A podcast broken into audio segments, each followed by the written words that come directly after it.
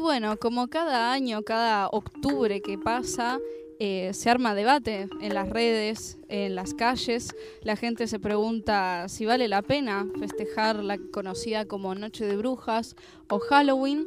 Y nuestra querida Orne vino hoy con un poquito de información y nos va a esclarecer un poco de dónde surge esta fiesta, un poco de cómo se expande así por el mundo y si realmente vale la pena hacer controversia o no. ¿Cómo te va, Orne? Muy bien, muy, digamos, intrigada. Siempre la noche de brujas salta la parte de miedo, nos salta la parte de miedo a todos. Pero bueno, la idea un poco de hoy es hablar un poco de la historia, como bien decías.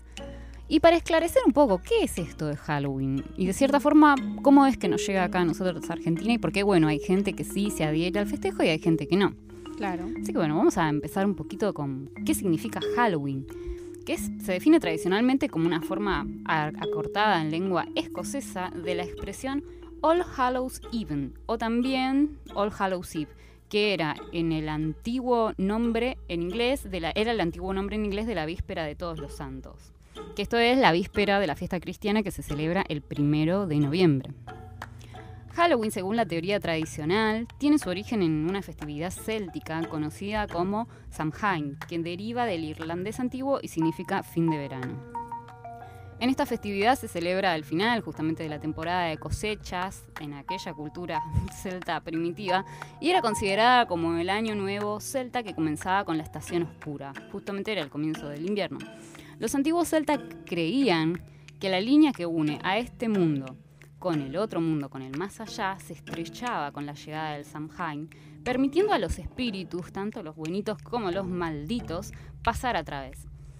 También, asimismo, los, ancestros familiares eran invitados y homenajeados, mientras que los espíritus dañinos eran alejados. O sea, se trataba de espantarlos con, con máscaras y todo eso. Ahora vamos a contar un poco más de eso de que justamente, bueno, como bien decía, que el uso de los trajes y las máscaras se debe a esta necesidad de ahuyentarlos a los espíritus. Su propósito era adoptar la apariencia de un espíritu maligno para evitar ser dañado, y se aprovecha el principio del invierno para conmemorar a los difuntos, probablemente porque se observaba que era el momento en que la naturaleza moría. Claro. ahora que lo decís, de hecho, el que nos escucha seguido sabrá que yo viví mucho tiempo en Galicia, prácticamente me, crié ahí en España. Y tanto en esa comunidad autónoma como en Asturias, ¿no? las que están al noroeste del país, más cercanas a las Islas Británicas, estuvieron en su momento ocupadas por el pueblo celta. Claro. Y eso quedó a nivel cultural y de hecho a día de hoy todavía se festeja como Samaín, una versión en gallego del Samhain original. Y en la escuela primaria y también en la secundaria se hacen diferentes eventos. Uno lleva sus calabazas decoradas, vas disfrazado a clase. Y la verdad era para mí de las mejores épocas del año. ¡Ay, qué lindo! ¿Qué ibas disfrazada? Yo quiero saber. Casi siempre de bruja. De bruja. Porque aparte allá había dos festividades en las que uno se disfrazaba. Halloween y carnaval, porque allá Ah, en el carnaval que toca en invierno, eh, uno se disfraza, todo el pueblo donde yo vivía se disfrazaban todos, ibas al supermercado y la cajera disfrazada y así, era súper divertido. Qué lindo eso. Bruja adolescente, ¿te acuerdas de esa serie? Sí, Es igual. muy vieja. y- Claro, Sí, creo que Fiona, no sé si ¿Qué sabes. es muy joven. Sabrina la bruja adolescente.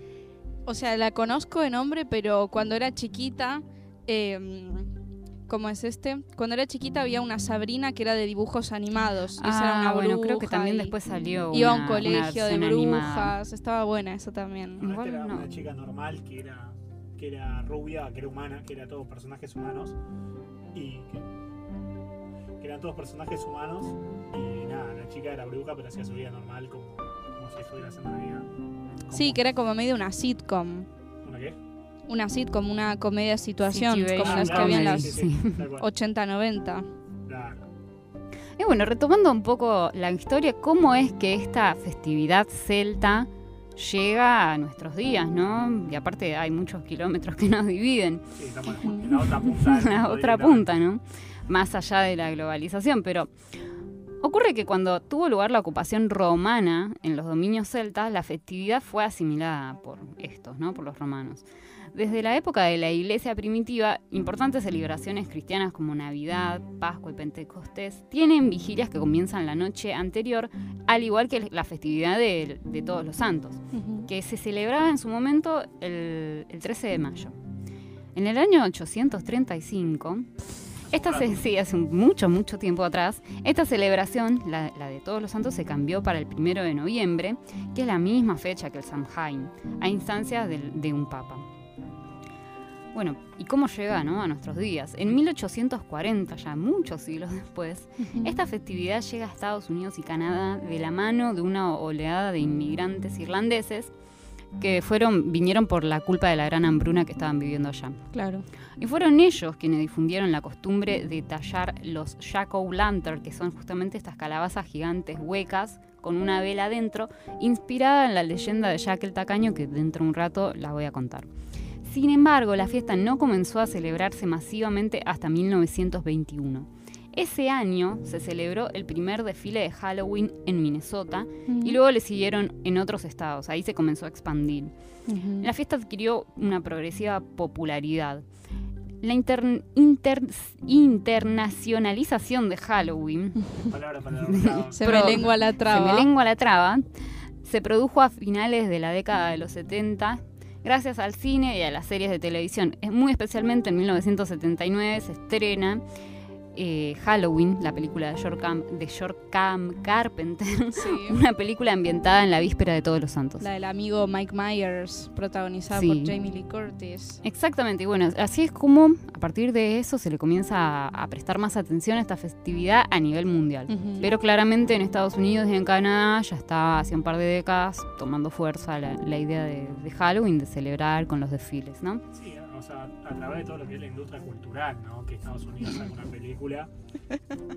Adorno y. Horkheimer. Sí, sí, sí, mucha comunicación. No, pero es eso, ¿no? Tengo que, me- tengo que crear un hashtag, hashtag Mati Comunicación No, o es que- Comunimati o algo así, porque siempre mete la impronta. No, pero esa, esa es la, la idea, que un país produce algo y después se lleva al resto del mundo y se, se copia aunque no tenga nada que ver, porque Ujú. Halloween se conoce en Estados Unidos, en Argentina o en Tanzania, se conoce en todos Y lados. sí, ¿quién no Sí. se crió con las películas de Halloween de Disney Channel? Igual Por que, favor. Yo igual no. que San Valentín, Tal cual. pasa exactamente lo mismo. Y o sea, tenés toda la lógica de- de- del negocio. Y ni Aunque hablar de Papá Noel, bueno. Aunque es curioso porque tanto Eso también, directamente. es curioso porque tanto San Valentín como Halloween también un poco creo que llegaron acá por cierta raíz religiosa, porque en su momento la Iglesia Católica eh, o al menos en España, lo toma como una fiesta porque es la víspera del Día de Todos los Santos, Sí. que se celebra el primero de noviembre, y San Valentín también tiene que ver con conmemorar a un santo. Entonces, son como fiestas que en su momento eran sa- sa- sagradas o seculares. No, perdón, seculares se volvieron ahora, es decir, ya están desprovistas de toda impronta religiosa. Claro, pero vos fíjate que el Día de Todos los Santos, que sería el Día de los Muertos en Bolivia, en Perú, en, en México, en Argentina no llegó, no se festeja. Mm, Por más que sea un país católico. Mira, por ejemplo, mi mamá, que se crió en la provincia de Corrientes, allá celebraban. Cuando ella era chica, hace muchas décadas atrás, en la No, década de los vieja, 60, entonces, y es vieja, mi vieja es vieja, eh, celebraban eh, allí en la casa la fiesta de todos los santos. De hecho, me contaba que la noche anterior, Sí. o 31 sea. Halloween. Salían por ahí por el vecindario eh, a buscar a buscar frutas y alguna comida, o sea, no, no dulce, como Sí. es la, la costumbre yanqui, pero sí salían puerta por puerta y llevaban en realidad como una bendición. Pero disfrazado, ¿no? No, no, no, disfrazados no. De civil. O sea, iban, como que daban una bendición a la, a- a la casa o a la familia. Y mm, a cambio, bueno, esa familia, no sé, le daba algo de comida, Claro. quizás, no sé, algún, algún queso eh, artesanal, exacto. Pero no al Ah, nivel de, de- de México, donde sale todo el mundo a la calle disfrazado. No, no, no, para O sea, nada. Esto era el medio, del- esto era el medio del campo. Claro, y una ciudad y una provincia relativamente chiquita de Argentina,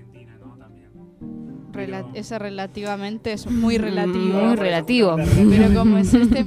No, lo, lo que es interesante en definitiva de la festividad es la cantidad de variantes que puede tener, porque eso expandirse tampoco es una expansión homogénea, que es el mismo tipo de Claro. celebración, sino que va adoptando las formas según la sociedad y la cultura, ¿no? Mira quién habla de, comu- de comunicación. Ahí la Y tenés. bueno, ya me pegaste la impronta. Y sí, decir, yo chicos, me ustedes son de ese palo. ¿Cómo no lo van a poder aplicar? Este es el mejor momento que tienen para aplicar eso, así que adelante. Bueno, volvamos un poco que recién nombré esto de salir por las calles a pedir dulces Con tu mamá. con mi mamá. Que bueno, originalmente el truco o trato que viene del inglés, que es strict or treat, era una leyenda popular de origen céltico, según la cual no solo los espíritus de los difuntos eran libres para vagar por la, por la tierra en la noche de Halloween, sino toda clase de entes, como recién les nombraba. Entre ellos había uno terriblemente malo, que deambulaba yendo de casa en casa pidiendo precisamente truco o trato. La leyenda asegura que lo mejor era hacer trato, obvio, sin importar el costo que éste tuviera, pues de no pactar con este, él usaría sus poderes para hacer truco que consistía en maldecir la casa y a sus habitantes.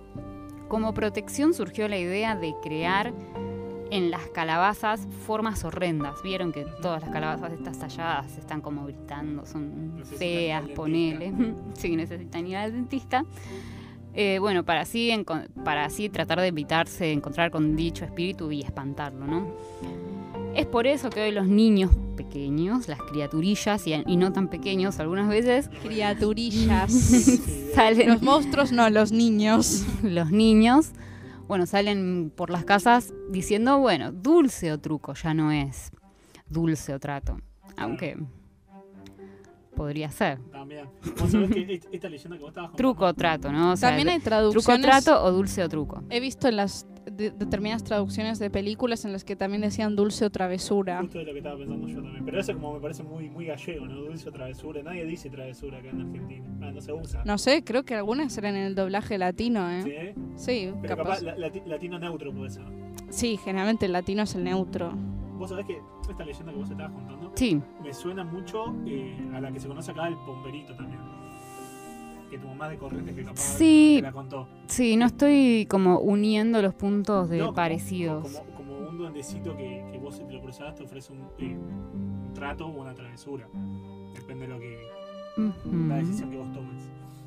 Ajá. Capaz no, ah, capaz estoy diciendo Podemos hacer igual un especial, se viene un especial de Leyendas. urbanas, de mitos urbanos así del interior, porque justo no tiraste chequeado. lo del pomberito tengo para cortar tela con eso Medio- Sos medio bruja, tiene. un montón. A mí me encantan. Yo, ponele, soy de investigar mucho. Cada vez que voy al campo, allá a Corrientes, Mm. eh, comienzo a preguntar, hablé con mis primas, todo, y bueno, siempre te cuentan historias. Y me llama mucho la atención que son de lugares di- distantes. Por ejemplo, eh, ahí en Corrientes me cuentan unas cosas referidas al bombero. Y por ejemplo, en Salta, el padre de mi amiga me cuenta otras cosas también vinculadas al bombero que tienen muchos puntos en común. Y me llama mucho la atención, tipo, la, la distancia que separa a esos dos lugares. Así que bueno, eso queda para un próximo episodio. Bueno, Imagínate la mayor distancia de Argentina e Irlanda, por eso. Sí, bueno, pero esto, qué sé yo, en Noche de Brujas, en Halloween, no sé, no pasa, eh, no pasa nada raro, pero Bueno. de, de vamos a contar ahora justamente la famosa de la, fa- la leyenda de este famoso personaje que era Jack el Tacaño. Sí, señor. Según cuenta la leyenda, esta personita era un alcohólico y un vago. O sea, como vos, Fiona. como vos, parecido a vos. Ah, bueno, ahora nos estamos diciendo. Ah, bueno. Estaba muy fácil el chiste. No, sí, tenía barba larga. Tenía que, te- tenían que Estaba preparando una tesis que no termina. Bueno, Y bueno, yo. Me va a ir a Este, vestir este de Jack, Spider-Man. Este Jack pasaba todos los días tirado bajo un árbol, o sea, no, no hacía nada. Y, y dicen que un- en una ocasión se le apareció Satanás para llevarlo al infierno, pero Jack le retó a trepar al árbol. Y cuando el diablo estuvo arriba, talló una cruz en el tronco para impedirle bajar. Entonces Jack hizo un trato con el diablo. Le permitiría bajar si nunca más volvía a tentarlo con el juego o la bebida. Cuando Jack murió, sin embargo, no pudo entrar en el cielo debido a sus pecados, los que tuvo en su vida diaria, y tampoco pudo hacerlo en el infierno por haber engañado al diablo, o sea, pobre tipo. Con el fin de compensarlo, el diablo le entregó una brasa para iluminar su camino en la noche helada por la que debía vagar hasta el juicio final. La brasa estaba colocada dentro de una cubeta ahuecada y que o sea, tenía que arder por siempre como un farol, ¿no? Es por eso que con el paso del tiempo, Jack el tacaño comenzó a ser conocido como Jack de la linterna y hoy, o sea, hoy en día es el Jack O'Lantern. Claro. Los celtas ahuecaban los nabos, que es como una especie de calabacín, y ponían adentro carbón, justamente para alejarlos de los espíritus y los demonios durante el Samhain. También los depositaban en las tumbas de sus seres queridos para iluminar el camino de regreso al mundo de los vivos y darles la bienvenida. Los irlandeses, bueno, cuando llegan a América, conocieron las carabazas, de esa forma lo que antes lo hacían en esos nabos, lo transforman y, eh, a, calabazas porque además era más fácil. era más fácil ahuecarlos y todo eso y bueno así es como hoy en día llega esto de tener calabazas ahuecadas con velas adentro. Aunque hoy ya la gente en general compra la calabaza de plástico que te venden en el supermercado para poner los dulces. Y acá en Argentina con lo que te cuesta comprar una calabaza no la vas a pasa que también no es nuestra estación. Cuando cae Halloween acá en el hemisferio sur estamos en primavera no en otoño. Entonces claro. es totalmente anticlimático viste Así que bueno, esa es la historia de Halloween. Uno acá obviamente puede decidir festejarlo o no, parece que es algo muy remoto tanto en el tiempo como en nuestra cultura. Nosotros tenemos muchas otras cosas para festejar. Pero bueno, queda en la decisión de cada uno y más con la globalización, los niños pequeños están muy enganchados con eso de Halloween porque la gran mayoría de las cosas que consumen a nivel de televisión y de entretenimiento no son de acá. No, y aparte que hubo muchas muchas películas que tuvieron mucha repercusión también. Eh, como Coco, por ejemplo, ¿no? Sí. Que, habla directamente del Día de los Muertos de México, que no es Halloween, pero sí tiene que ver con. No, no es Halloween. No, pero bueno, claramente tiene una impronta con todo lo que viene a ser lo, sobrenatural, lo paranormal, ¿no? Los muertos regresando a la vida. Sí, es eh, una tradición de otro país, pero que, bueno, es un país quizá más cercano. Muchos elementos de la festividad clásica de Halloween, como nos contaba Borne, de la festividad de los Zelda. Tiene mucho paralelismo. Eh, y como decimos, ¿no? Eh, hay que, tenés que debatir si acá en Argentina lo festejas o no. Y sí. Pasa que con ese criterio también festejamos un montón de cosas que vinieron por el hecho de haber sido colonia y uno no lo puede evitar. Es así. No, obvio, de ya.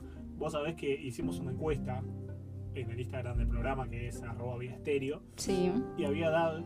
Y la pregunta era: ¿da para festejarlo en Argentina? Básicamente era eso. Y un 60% dijo que sí, que, que no, perdón, que no daba. Ah, mirá. Y un 40% dijo que sí, que daba. Entre ellos, Fiona, porque es española. Yo porque soy, yo soy la eh, señorita globalización, ¿viste? Claro, pero y encima nacida en el siglo XXI, es decir, sí, todo, estoy, junto, todo estoy te pasó. totalmente globalizada. Así que el próximo año, si el programa sigue, ella va a quedar disfrazada de brujita y nosotros de gauchos. Pero bueno. probablemente de zombie. Teniendo en cuenta la época del año en la que cae Halloween acá, de parces y finales. Si vengo de zombie, capaz ni siquiera tienen en cuenta que estoy disfrazada. Piensan que, vengo normalmente. es normal. chiste, pero dije, no, no lo voy a hacer, queda muy mal. Ella solita. Pero bueno, eh, depende de cada uno, ¿no? Si lo acepta o no.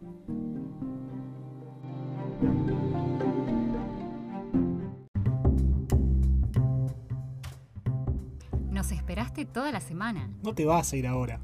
Seguí escuchando Vía Estéreo.